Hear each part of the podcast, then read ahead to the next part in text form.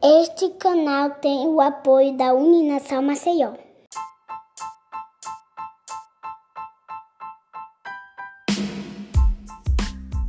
Olá, bem-vindo a mais um episódio do É Freud. Hoje o tema é transtornos alimentares. E para falar sobre esse assunto, convidamos a nutricionista e especialista em transtornos alimentares pela USP, Mariana Brandão. Mariana, muito obrigado por aceitar o nosso convite aqui do E-Freud. Hoje vamos falar sobre transtornos alimentares, algo que para muita gente pode não ser muito familiar, mas que é muito mais comum do que a gente imagina. E aí eu queria começar perguntando quais são os principais transtornos alimentares que você poderia aí falar rapidamente para que a gente se situasse diante dessa dessa problemática. Oi, Radjalma, eu que agradeço pelo convite.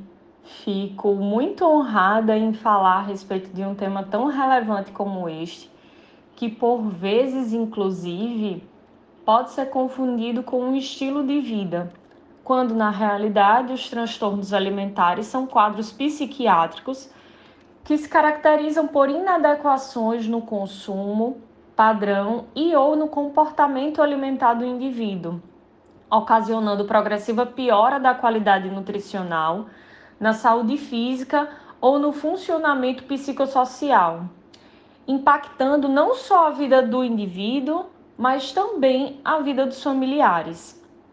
Como você me questionou, os três principais transtornos alimentares são a anorexia nervosa, a bulimia nervosa e o transtorno de compulsão alimentar.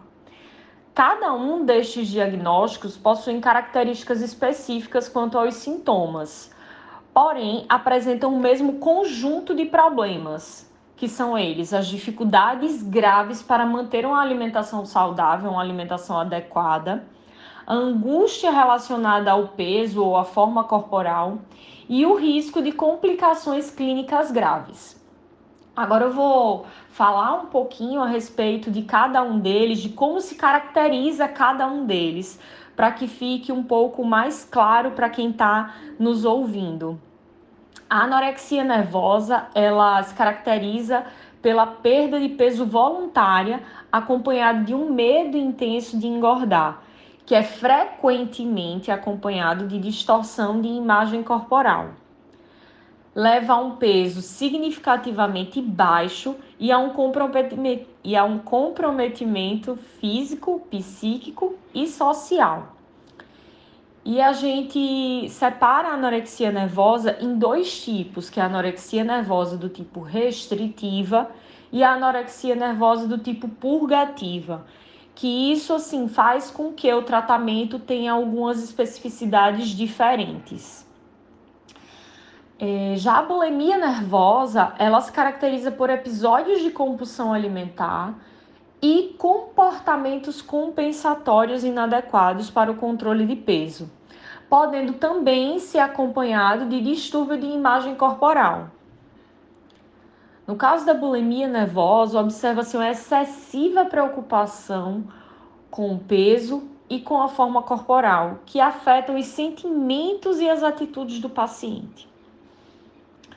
Quanto ao transtorno de compulsão alimentar, ele é caracterizado por episódios recorrentes de compulsão alimentar, mas diferente da bulimia nervosa, não ocorrem comportamentos compensatórios para promover a perda de peso ou evitar o ganho de peso.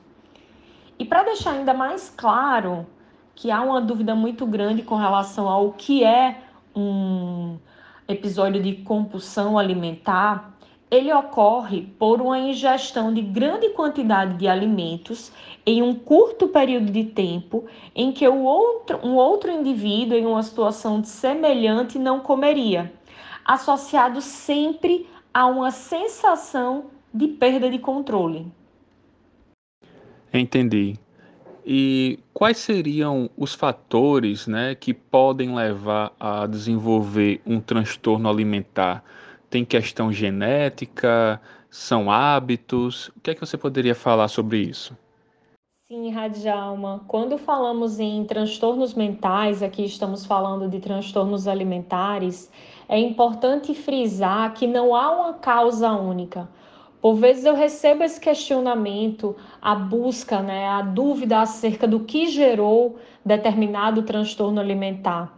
Mas eles não surgem em decorrência de um único fator. Eles são multifatoriais. E de maneira geral, didaticamente, podemos dividir aqui os principais componentes etiológicos dos transtornos alimentares em três fatores, que são eles: os fatores predisponentes, os fatores desencadeadores e os fatores mantenedores.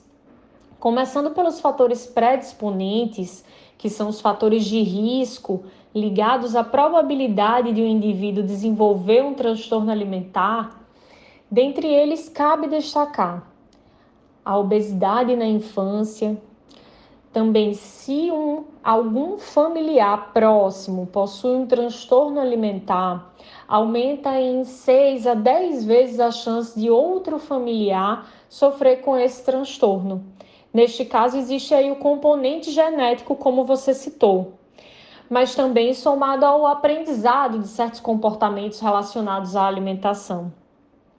Algumas características familiares, como a rigidez, a exigência por excelência em diversos âmbitos da vida, como também a hipervalorização da aparência.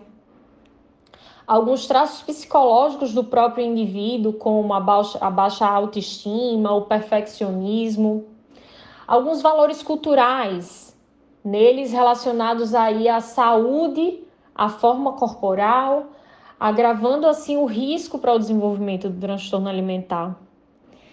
Como também cabe falar aqui sobre fazer parte do grupo de risco, ou seja, desempenhar alguma atividade ligada ao corpo ou à saúde, que são alguns profissionais como bailarinas, profissionais de educação física, nós nutricionistas, psicólogos, enfim, todos aqueles profissionais que trabalham de alguma forma com o corpo e trabalham também com a saúde, fazem parte aí desse grupo de risco e estão dentro dos fatores predisponentes do, dos transtornos alimentares. Vamos falar um pouquinho agora sobre os fatores desencadeadores, pois existem algumas situações que funcionam como gatilhos para o início dos comportamentos alimentares disfuncionais inadequados e sintomas de transtornos alimentares. A idade é um deles, pois o início ali da adolescência, em que se passa a assumir o papel de adulto, traz uma pressão muito grande, uma insegurança muito grande, além das transformações hormonais naturais, a puberdade.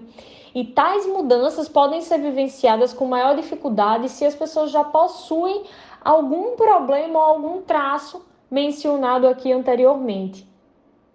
Mais uma vez falando sobre os padrões de beleza que vinculam a saúde e até mesmo a felicidade à magreza.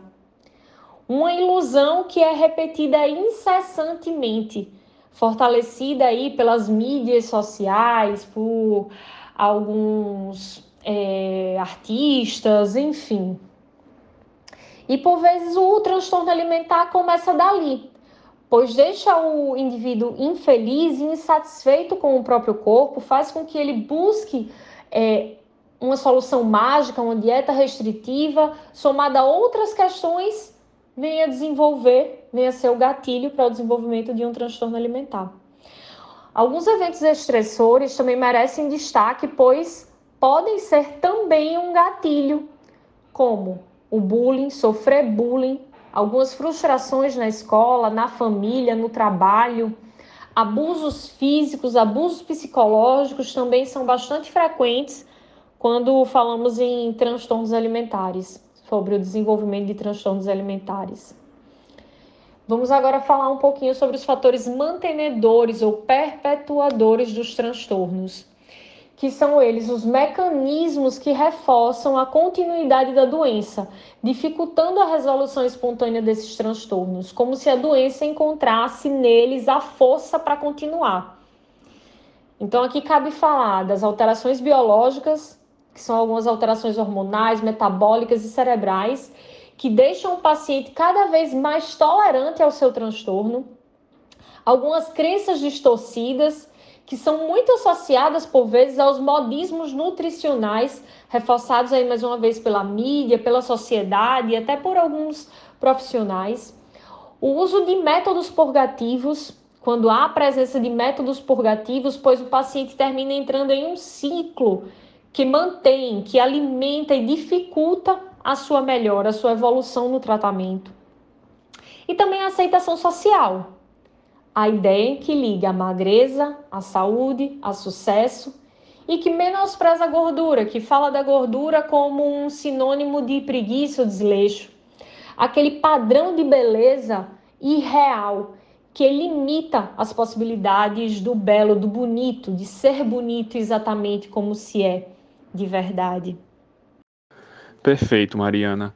E hoje, com as redes sociais aí bombando, né? Hoje todo mundo tem acesso a várias redes sociais.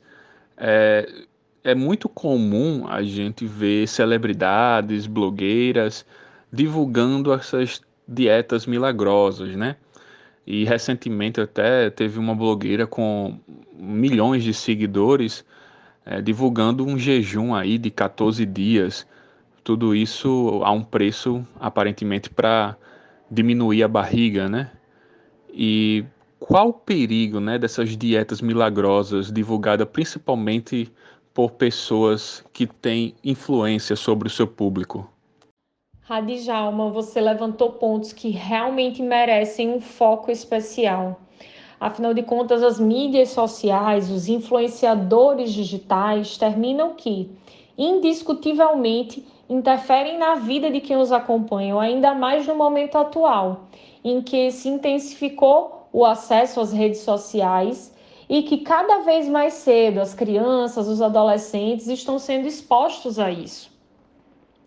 Tamanha então a irresponsabilidade da blogueira em questão. Posto que um indivíduo que possui uma predisposição genética, por exemplo, como a gente já vem conversando, ao ouvir tal absurdo, pode piorar e muito a sua relação com a comida, com o corpo, e tal fato ser um gatilho para desenvolver não só uma relação disfuncional com os alimentos, mas para o desenvolvimento de um transtorno alimentar. A busca por atingir determinados padrões irreais de beleza, e essa conexão dessa ilusão alimentar, seja através do jejum ou de exclusões alimentares, com a saúde é errônea e mais, ela aumenta os pensamentos obsessivos. Além de que a prática de restrições alimentares por si só, seja de grupo alimentar ou drasticamente da quantidade, leva ao aumento do apetite, desregulando os sinais de fome, de apetite, de saciedade, altera o metabolismo em resposta a situações de perigo entendida pelo corpo e a longo prazo essas sensações de privação biológica e psicológica podem levar aos excessos entrando ali no temido efeito sanfona. E esse ciclo alimenta uma relação transtornada com a comida, além de aumentar o risco relativo para o desenvolvimento de transtornos alimentares em pessoas predispostas como acabei de citar. Por isso, a importância de ficarmos atentos, extremamente atentos a quem a gente segue, a quem as crianças que estão ali no nosso convívio, quem elas seguem, quem elas ouvem, filtrar as informações, buscar cada vez mais fontes confiáveis para não cair em ideias perigosas e doentias de pessoas que estão aí mal intencionadas. Buscar manter um ambiente cada vez mais saudável, deixar de seguir essas pessoas.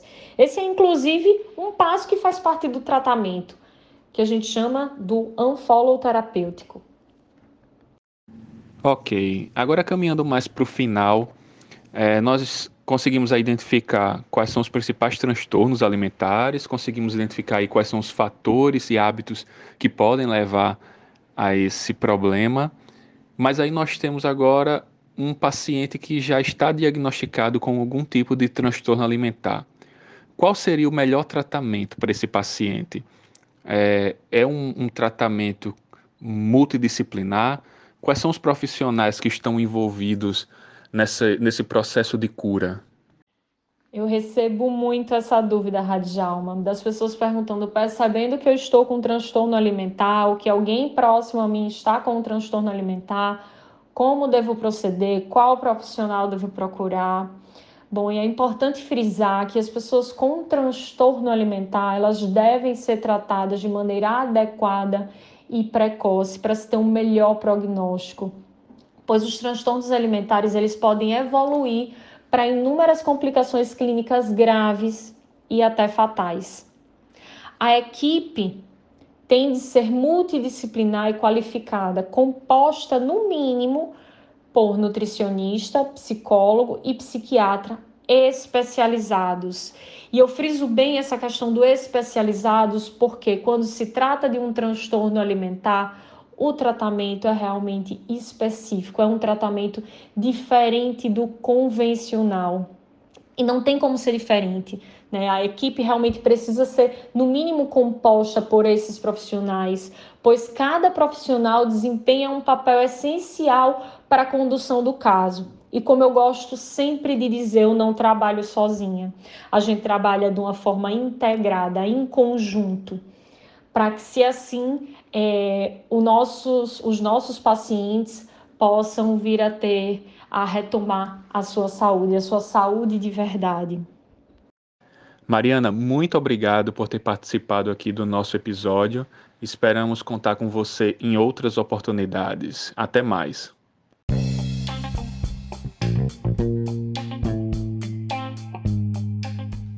Que agradeço, Radjalma. Foi um prazer estar aqui com vocês, compartilhando um pouquinho a respeito desse assunto que, como eu falei lá no início, é de extrema relevância e cabe a gente sim falar, atuar, não só na conscientização, mas também na prevenção dos transtornos alimentares, enaltecendo uma alimentação verdadeiramente saudável e uma relação é, de paz não só com a comida, mas também com o corpo.